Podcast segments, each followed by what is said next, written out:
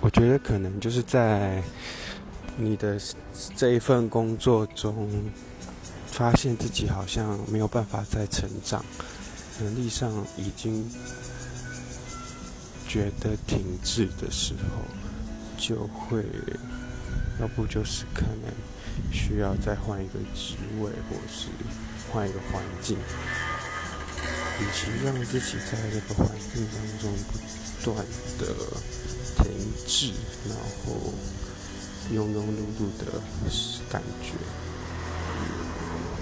自己不是很喜欢，所以就会想要换一份工作。